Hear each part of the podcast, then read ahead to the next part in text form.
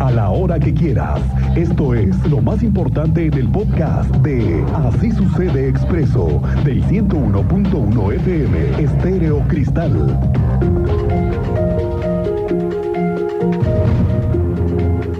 fíjese que tuve acceso a información que tiene que ver con la obra de 5 de febrero sobre el tema de las siete paradas que están en proceso de construirse, las quieren tener listas en septiembre.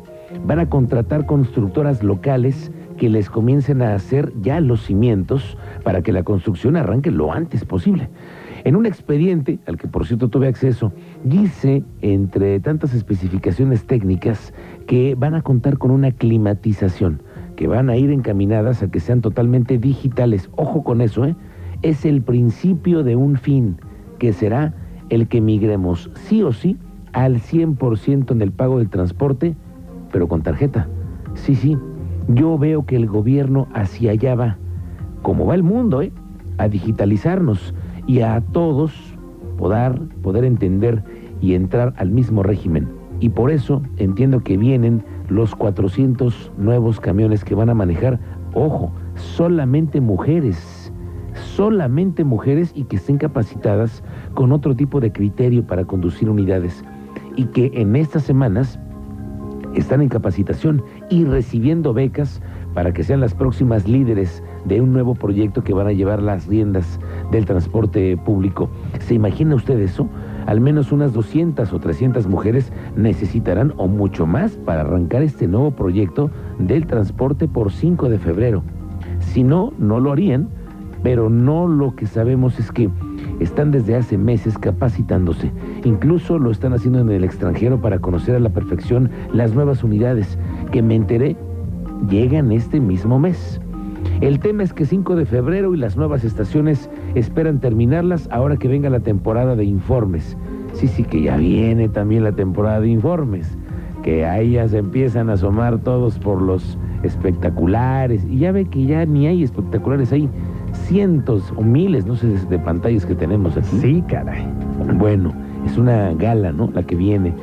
Pero bueno, por lo pronto, todavía le faltan 5 de febrero, pequeños grandes detalles. Pequeños grandes detalles, le digo porque como el de la movedera de cables de kilómetros de fibra óptica que está dedicada para la transmisión de datos que tienen que ser ocultados para que se construyan las supernuevas banquetas de las que tanto se ha hablado. Así que vamos a ver cómo viene este proceso. Le voy contando por lo pronto que una, sí o sí, el tema de migrar hacia la tarjeta de prepago es una intención en la que el gobierno ya no va a ceder. Al contrario, va a ir cerrando la puerta al uso exclusivo del transporte, ya en algunos tramos, solamente con tarjeta, que por ejemplo ahí viene 5 de febrero. Y dos, que serán mujeres, nada más ellas, las que van a tener el compromiso de conducir las nuevas unidades europeas. En septiembre, a más tardar, entran en operación. Gerardo Cuanalo, que es director de la Agencia de Movilidad, hoy dejó entrever algo más sobre la compra de los nuevos camiones y que serán del gobierno, ya no de la empresa Crobus. Tendrían que estar llegando un mes antes, a lo mejor 15 días antes, ¿no? En noviembre más o menos. Más o menos. ¿Y llegarían la totalidad de las que se van a comprar? No, no, no, no. Solo las de 5 sí, de febrero. Exactamente. Son las 5 de febrero las que, las que tenemos contempladas, que son 120 unidades, las que hemos identificado en las rutas que el- Ahora, con respecto a la obra de 5 de febrero, ya se viene una apertura del primer distribuidor, que sería el primero en terminarse parcialmente, al menos para que ya se abra la circulación. Le digo que ya se le entregaron al municipio de Querétaro los locales comerciales del nuevo corredor de Avenida Zaragoza y esperan que ahora, en la temporada de informes, se abra ya por completo este primer gran tramo. Y otra más es que el secretario de Desarrollo Urbano y Obras Públicas, Fernando González, anunció que el nuevo puente de Avenida Coahuila, frente a la obrera, que se construye como parte de la obra de 5 de febrero, será abierto a la circulación de los automovilistas este mes. No quiso dar la fecha, pero dijo que este mes se van a abrir tres carriles de este puente, pero solo en el sentido de norte a sur, es decir, de Juriquilla hacia el centro. 98%, ya estamos eh, terminando. Ahí lo que pasa es de que hay un procedimiento constructivo que tenemos que, que hay que llevar para que este puente, eh, hay, hay un elemento que se llama juntas de calzada, que es la separación entre lo que es el puente propiamente y lo que es la tierra armada, que es las rampas. Entonces tenemos que ponerles unos, unos elementos este, metálicos ahí para que pueda funcionar. Para esto tiene que tener ya rodada la, la, carpeta. Entonces estamos en eso, estamos trabajando fuertemente para que en este mes también que viene ya estemos abriendo esa, esa posibilidad. Eh, eh, eh, este, ahorita por lo pronto el de, el de que hoy de norte Bueno, tenemos nuevos detalles sobre lo que está sucediendo con el caso de Samantha, esta mujer que fue víctima de una herida que le quitó la vida aquí frente al templo de Santa Rosa de Viterbo. Cuéntanos, por favor, Andrés Martínez, ¿cómo te va? Buenas tardes. Ángel, muy buenas tardes y también a toda la audiencia. Pues así es, entre 15 y 50 años de prisión podría ser la pena que alcanzaría este sujeto que provocó la muerte de la joven Samantha, a quien agredió con arma blanca en la plazuela Mariano de las Casas. Así lo informó la magistrada presidenta del Tribunal Superior de Justicia, Mariela Ponce Villa. Esto luego de que, bueno, recordemos, este hombre supuestamente en situación de indigencia, bueno, pues ya fue vinculado a proceso por el homicidio de esta mujer de 23 años de edad. Y bueno, la magistrada explicó que en la audiencia inicial el juez de control determinó la vinculación a proceso por el delito de homicidio calificado. Puntualizó que se determinó prisión preventiva oficiosa y un plazo de investigación complementaria de tres meses. Escuchemos este reporte que nos da sobre este caso la magistrada presidenta del Tribunal Superior de Justicia. Esa audiencia ya la tuvimos eh, justo el sábado en guardia. Eh, se tuvo la audiencia y el resultado fue de vinculación a proceso por el delito de homicidio calificado. Se le impuso la prisión preventiva y también tres meses de investigación complementaria. También eh, Ponce Villa aclaró que durante la audiencia inicial, bueno, pues no se detectó que este sujeto pueda ser inimputable, toda vez que, bueno, recordemos que se hablaba de que podía tener también ahí, eh, pues algún tema mental o incluso de adicciones. Hay que recordar, bueno, que el pasado 25 de julio se registraron estos hechos en donde este sujeto, bueno, pues atacó a la joven con arma blanca y ocasionó lesiones, eh, lesiones que posteriormente le causaron la muerte. Y bueno, el involucrado, bueno, pues fue eh, detenido el pasado sábado por elementos de la Fiscalía General del Estado. Esa la información, Miguel Gracias, Andrea Martínez. Pendientes, la directora de Turismo del municipio de Ezequiel Montes, Janet Lozada, ha reportado que ya se ha dado de baja la detención de personas en el municipio de Bernal por consumir bebidas alcohólicas en la vía pública. Y es que desde que iniciaron esas vacaciones de verano se comenzó a aplicar la ley debido a que no se trata, perdona, que se trata de una falta administrativa. Aunque no dio a conocer el número de detenciones que se han registrado, se busca preservar el ambiente familiar en este destino turístico y por lo pronto sí continuarán las detenciones. Este, no tengo el dato ahorita preciso, pero sí, sí ha habido este, detenciones y yo siempre les digo, al pueblo que fueres, hacer lo que vieres. Cuando la gente llega y ya te ve, oye, pues es que dicen que ya no se puede consumir, tampoco es que tengamos una guerra de, ah, yo sí quiero consumir. La verdad es que no. La gente creo que reacciona eh, en una manera positiva y, y lo entiende. La situación en el centro de la ciudad se ha convertido en un foco rojo para las autoridades del municipio por la gran cantidad de migrantes que tenemos y que en muchas ocasiones forman parte de los hechos delictivos que hay en el centro de la ciudad. Autoridades en el municipio de Querétaro estiman que en las diferentes calles de la ciudad existen entre 200 y 250 personas en situación de calle.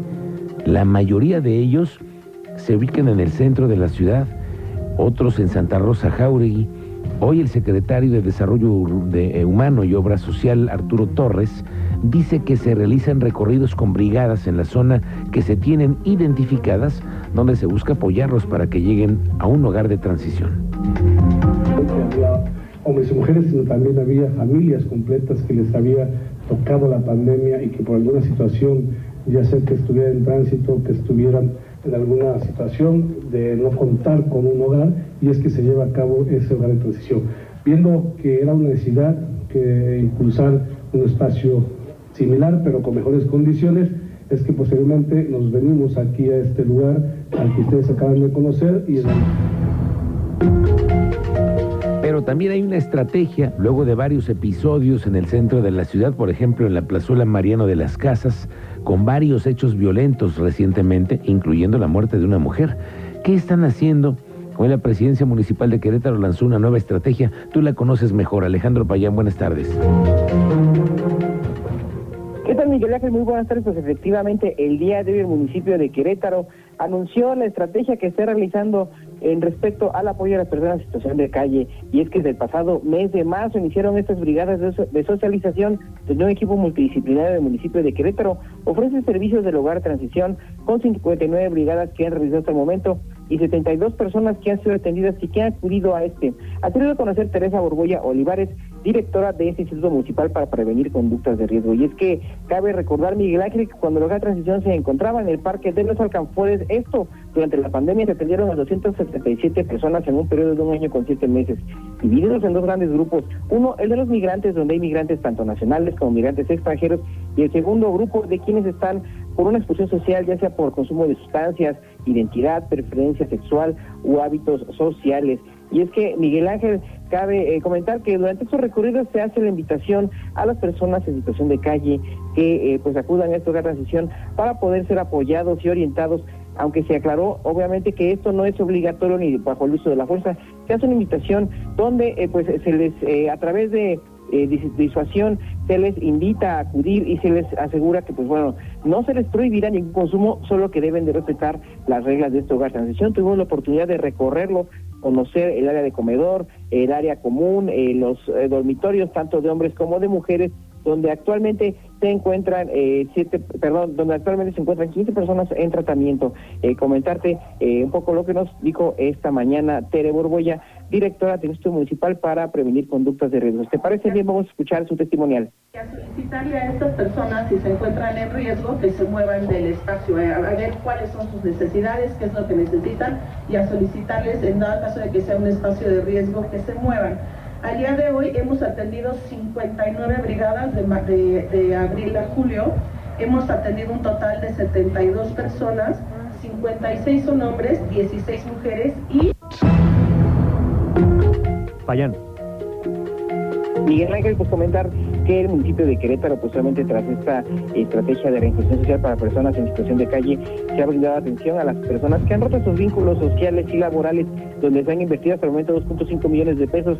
Y además, pues bueno, recordar que este hogar de transición, además de trabajar con los recursos públicos, también recibe donaciones de acciones civiles, principalmente en alimentos. Y recordó que el espacio está abierto las 24 horas, los 7 días de la semana y la línea de atención 070, donde pueden recibir atención y orientación. Y es que cabe recordar eh, pues eh, los lamentables hechos, Miguel Ángel, que se han vivido eh, durante el pasado mes de julio donde pues el martes 25 esta chica estudiante Samantha Mendoza fue agredida por una persona en situación de calle y que también padece de sus mentales donde pues desafortunadamente perdió la vida. Y el domingo 30 de julio, pues un compañero reportero eh, sufrió el intento de agresión, por lo que bueno, también eh, platicamos con el secretario de Ciudad Pública del municipio de Querétaro, Juan Luis Ferros Ortiz, quien aseguró que se reforzará la presencia en el centro histórico, especialmente en esta plaza Mariano de las Casas, debido a los reportes de estas personas en la zona, por lo que bueno, eh, se han modificado estas rutas de patrullaje en la zona centro, en donde pues se han reportado estos hechos, y pues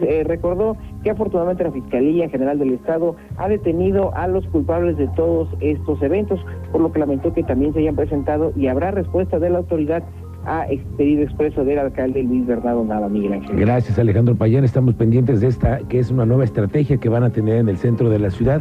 Por lo pronto, el secretario de Seguridad Pública, Juan Luis Ferrusca, dice que se levantan encuestas, sí, encuestas en el primer cuadro para que los locatarios y vecinos les digan cómo se encuentra el tema de la seguridad.